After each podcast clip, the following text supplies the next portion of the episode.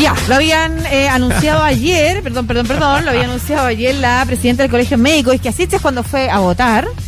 Otra figura pública, me gusta eso también, cuando, cuando alguien que viene como de otras áreas se transforma en una figura pública relevante y no solamente está concentrado en el escenario tradicional de las instituciones políticas eh, más típicas. Pues en este caso estamos hablando de la presidenta del Colegio Médico que tenía una súper eh, buena evaluación de parte de la ciudadanía y que está con su postnatal, además. Sí, pues. Claro, pero fue a votar ayer y en medio de ese contexto contó que eh, hoy día se presentaría, y así fue, una propuesta para cambiar la estrategia en el manejo de la pandemia. Y entre los aspectos principales destacan la suspensión del pase de movilidad, un nuevo enfoque en testeo y trazabilidad y cambios en el plan paso a paso, lo que vamos a conversar con Ignacio de la Torre, presidente del CONMED de Valparaíso y vicepresidente nacional del Colegio Médico. ¿Cómo estás, Ignacio? Hola, buenas tardes. Eh, bien, eh, atento a la propuesta que, se venía trabajando ya hace un buen rato. Y para contarle un poco a, toda la audiencia que nos está escuchando, eh, el Colegio Médico, mientras estuvo en la mesa social, entregó más de 100 minutos de propuestas. Y muchas de esas propuestas estaban en esta línea.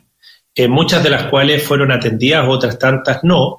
Y cuando nosotros lamentablemente debemos retirarnos de la mesa social, una pregunta que nos hicieron recurrentemente que nosotros ya, ya habíamos eh, vislumbrado era ¿cómo vamos a seguir aportando? Porque nosotros no nos estábamos retirando ni le estábamos dando la espalda a la ciudadanía ni a un problema de salud pública gigantesco, sino que nosotros lo que estábamos diciendo es que no veíamos mucha lógica en seguir participando en una instancia que no era deliberante y que además Luego, pese a todos los aportes que tú hicieras y el respaldo científico que estos pudieran tener, había otra instancia en la cual participaba directamente el presidente, el ministro de Salud y su subsecretario, que terminaba resolviendo qué se hacía y qué no, pese a que la evidencia muchas veces pudiera plantear manejos y la gota que rebalsó el vaso fue el permiso de movilidad, que nosotros estábamos de acuerdo con que existiera, pero también planteábamos que llegaba en un pésimo momento. Entonces, a partir de eso, se toman eh, un conjunto de propuestas y se articulan con una propuesta que lo que busca es dejar de administrar los contagios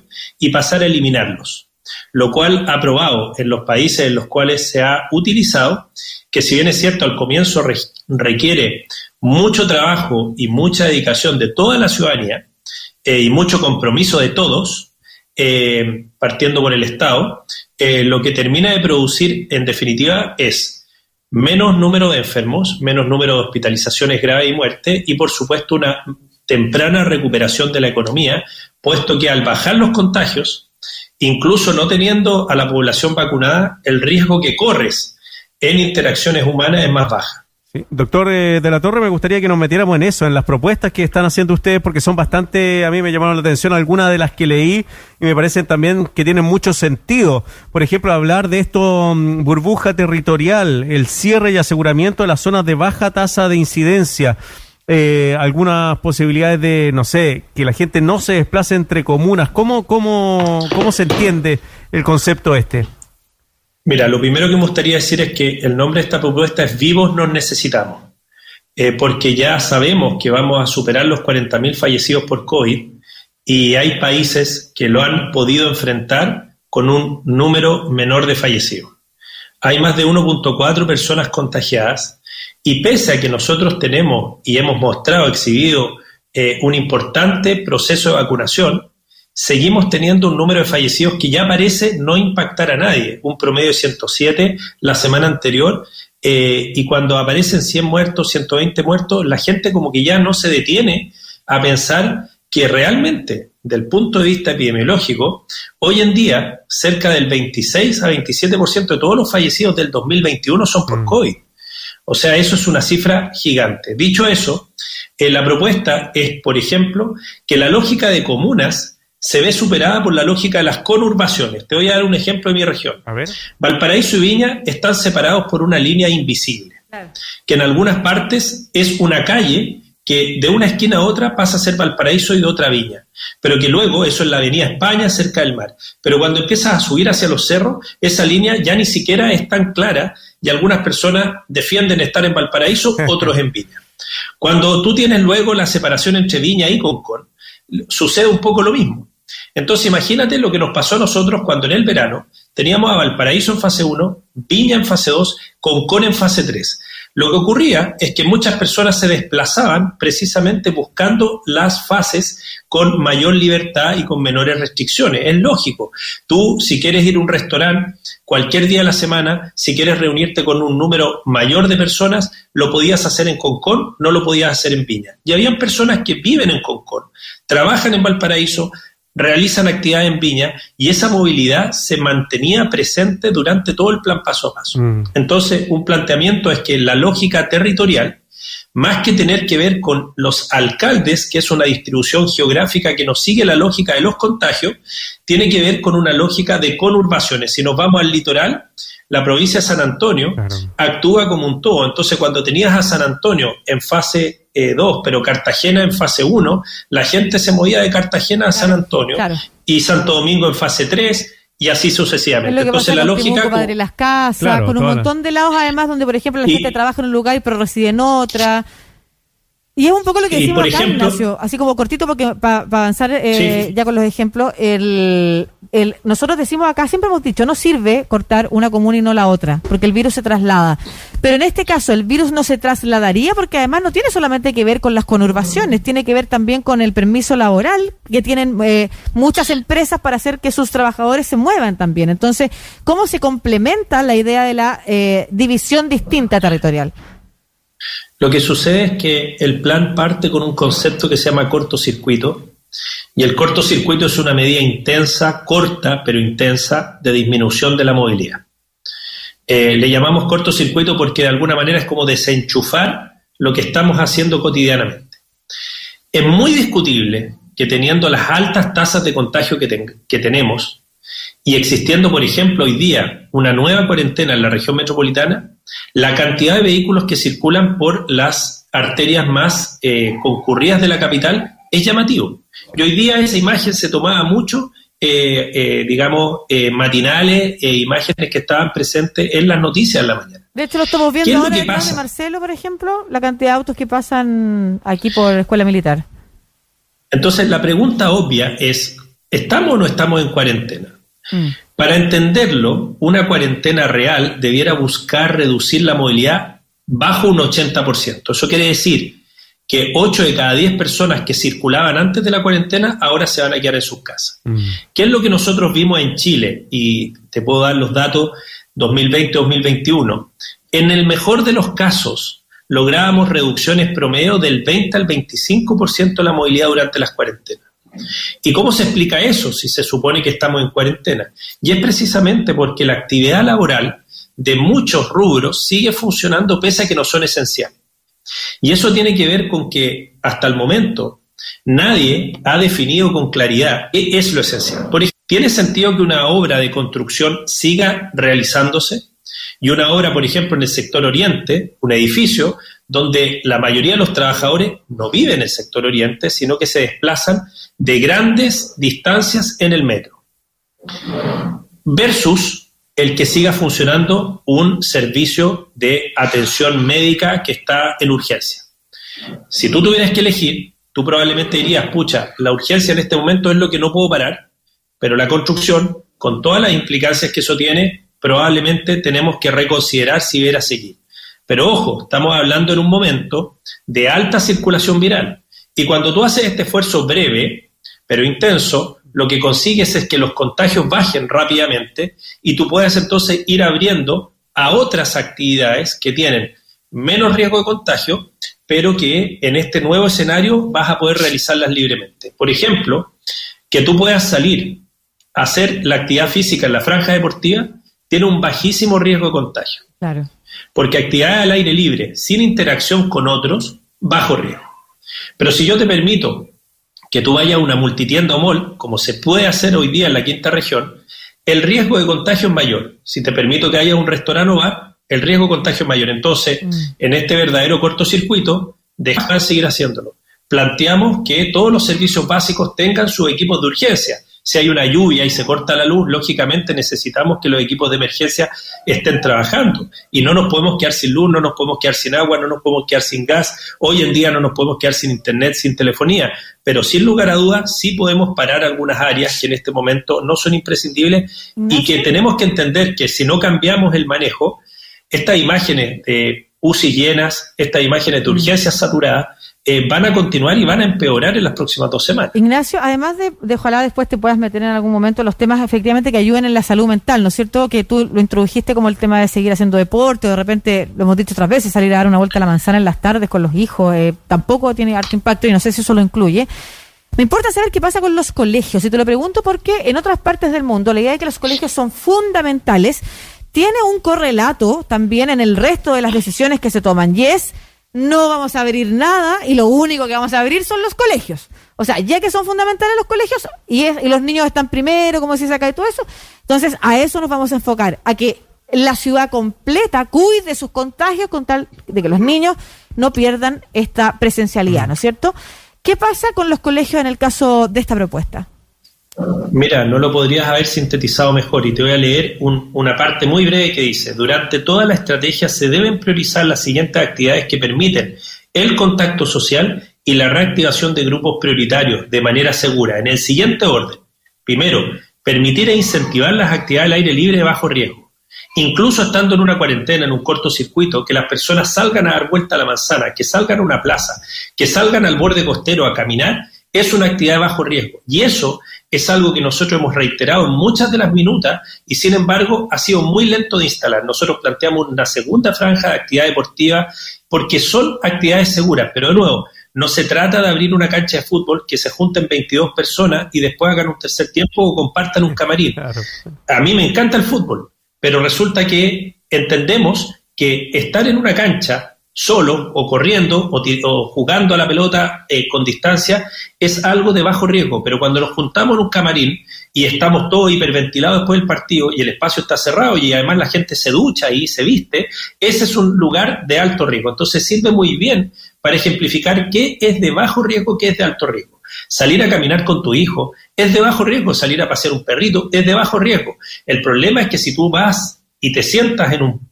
banco en la plaza a tomarte un cafecito con otra persona y te pones a conversar con ella. Ahora, si esa conversación tú la mantienes a un metro y medio de distancia con mascarilla y estás al aire libre, el riesgo es mucho más bajo que si ese café te lo tomas, por ejemplo, ahí en, el, en, la Galería Florida en Viña del Mar, que está en la calle del Paraíso y donde por mejor tienen como un techito y una galería cerrada para que la gente eh, no le hagan un carterazo, para que sea más privado, pero definitivamente que es un lugar de más riesgo de contagio. Entonces, en el orden de las prioridades, actividad física primero. Segundo, retorno presencial a clases de niños, niñas y adolescentes. Los colegios primero que las universidades. Tercero, apoyar la reactivación de la actividad económica de pymes y trabajadores independientes. Cuarto, reapertura de actividad económica de grandes empresas.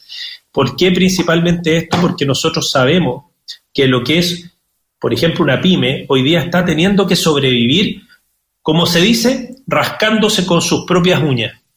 ¿Y qué tiene que hacer? Tiene que plantearse en esta dicotomía. Si yo soy el dueño de un restaurante, pongo unas mesitas y tal vez van a estar un poco más cerca porque así me alcanza a meter otra y trato de que mientras funcione la fase 2, vender, vender, vender y luego cuando venga la fase 1 sé que estoy abandonado de nuevo.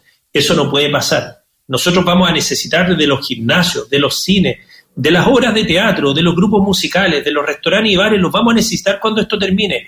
No podemos abandonarlo. Y si hay que hacer un esfuerzo, y un esfuerzo colectivo para tratar de inyectarles recursos de tal manera que puedan sobrevivir incluso sin trabajo presencial, es una buena manera. En otros países, suspensión de pago de arriendo, suspensión de pago de cuentas básicas, eh, de tal manera de que puedan tener la ayuda económica para seguir existiendo porque lo contrario, esto es como que aquí pasó un huracán y cuando se fue el huracán, que ya lleva un año y medio, nosotros decimos, oye, ahora juntémonos, vamos al bar, está cerrado. Oye, vamos a este restaurante, pucha, es que cerró al mes 8. Oye, vamos al gimnasio, no, no subiste, está cerrado también. ¿Gimnasio? Oye, el club, eh, vamos al club, tampoco funciona. Sí, eh, me gustaría preguntarle sobre este cortocircuito que habla el, eh, Colegio Médico. Eh, es, es, muy acotado en tiempo, no es estas largas cuarentenas de un mes, de dos meses. Hay ciudades que no sé cuántos meses han pasado en cuarentena y no han logrado controlar los, los, Nosotros estuvimos 12 semanas, 12, semanas en el 2020, 8 en el 2021 y acuérdense que el ministro había, había comentado que nunca iban a durar más de cuatro semanas y eso no se cumplió. O sea, 20 semanas, casi la mitad de un año han estado estado en, cuarentena.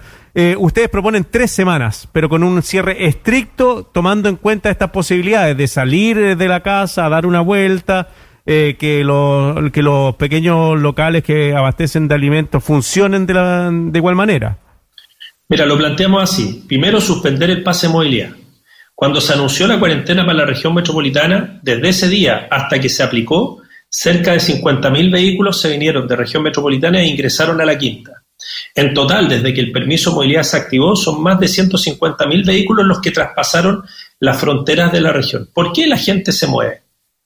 Porque todos, aunque tenemos una responsabilidad individual, tenemos anhelos, tenemos intenciones, tenemos deseos de libertad y de hacer actividades.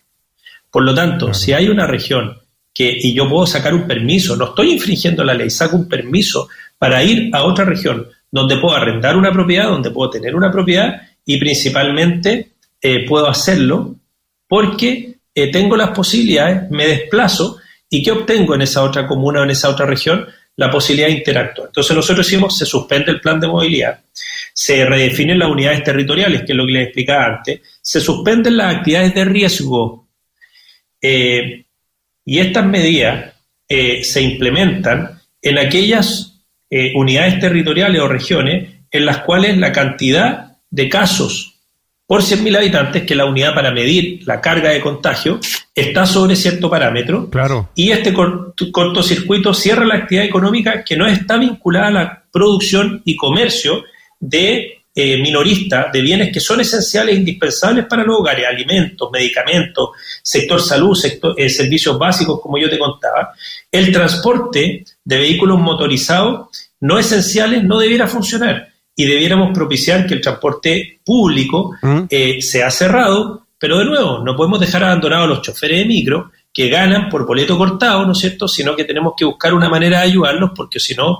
¿cómo ellos van a poder subsistir y buscamos formas de traslado de las propias empresas esenciales. Por ejemplo, acá muchas clínicas de la región buscaron estrategias para que los funcionarios usaran unos vehículos de transporte como verdaderas burbujas. Entonces los mismos trabajadores de un turno se iban en esos vehículos a sus casas y lo iban eh, llevando como un sistema de transporte para qué? Para que un funcionario no se contagiara en la micro o en el tren y que después contagiaba a todo su turno y tenías que cerrar un piso completo de los hospitales o clínicas. Eso ha funcionado, tiene impacto. Ignacio, solo para cerrar, ya, se levantó esta medida, ¿se le entrega a quién? ¿Qué recepción ha tenido? ¿Qué esperan ustedes? Eh, ¿Cuándo deben entregar la respuesta? No, mira, nosotros estamos entregando a la autoridad de gobierno, al Poder Legislativo, a los alcaldes, este conjunto de estrategias porque queremos tratar de transmitir que hay otra forma de administrar la pandemia hacia el cese de los contagios y hacia la recuperación más próxima de nuestras actividades, de nuestras libertades y de la actividad económica.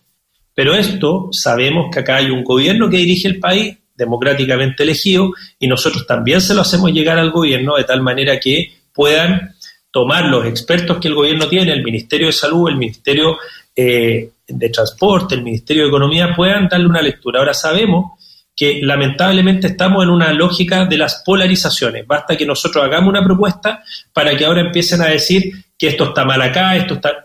Nosotros entregamos una propuesta, creemos que podemos hacer las cosas mejor. 550 mil trabajadores de la salud todos los días se levantan para asistir y ayudar a otros y les toca ver el efecto de estas medidas, el efecto nocivo del permiso de movilidad el efecto nocivo del aumento de los casos y contagios, y les toca ver la muerte, les toca ver la enfermedad grave, les toca hablar con las familias y ellos, eh, de alguna manera, nosotros somos voz de ellos en intentar instalar un manejo distinto. Te quiero dar un dato. El 2020 se reportaron menos de la mitad de notificaciones de enfermedades GES en comparación al 2016, 2017, 2018, 2019. ¿Qué significa eso? Que hubo menos cánceres de mama diagnosticados, menos cánceres de próstata, menos cánceres de cuiterino, menos cánceres gástricos y menos hipertensión, diabetes, hipotiroidismo, etcétera. ¿Por qué? ¿Acaso el 2020 la población se sanó? La respuesta es no. La respuesta es porque los equipos de salud todo el 2020 estuvieron en modo COVID y por lo tanto se acabaron las mamografías, se acabaron los papanicolados, se acabaron los exámenes de próstata, se acabaron la endoscopía, suspendidas durante muchos meses.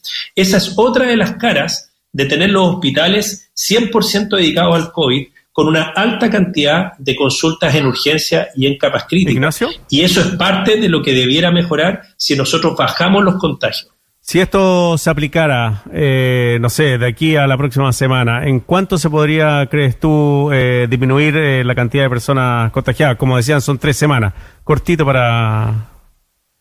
Yo creo que la primera medida y la más rápida de todas es que el Ministerio suspenda el permiso de movilidad. Esa es una de las primeras que está en la propuesta. La segunda es que armen rápido un comité de expertos para ver cómo aplicar este cortocircuito en las comunas y regiones que están hoy en día en cuarentena, porque entendemos que si volvemos a hacer una cuarentena con dos millones de permisos al día eh, o incluso más permisos para movilizarse, lo más probable es que el efecto de la cuarentena que se está tomando en la región metropolitana recién lo empecemos a ver entre dos a tres semanas más y sea un, un, efecto lento. Mm. Si nosotros logramos activar un cortocircuito en la región metropolitana por 14 días, probablemente nosotros ya veamos a partir del día 10, del día 15, una reducción significativa de los casos nuevos y recién al día 21 de los ingresos a UCI, porque no tenemos que olvidarnos que las UCI van desfasadas entre dos a tres semanas de lo que está pasando. O sea, los pacientes que se hospitalizan hoy día en una UCI son los que se contagiaron entre 14 a 20 mm. días atrás. Mm.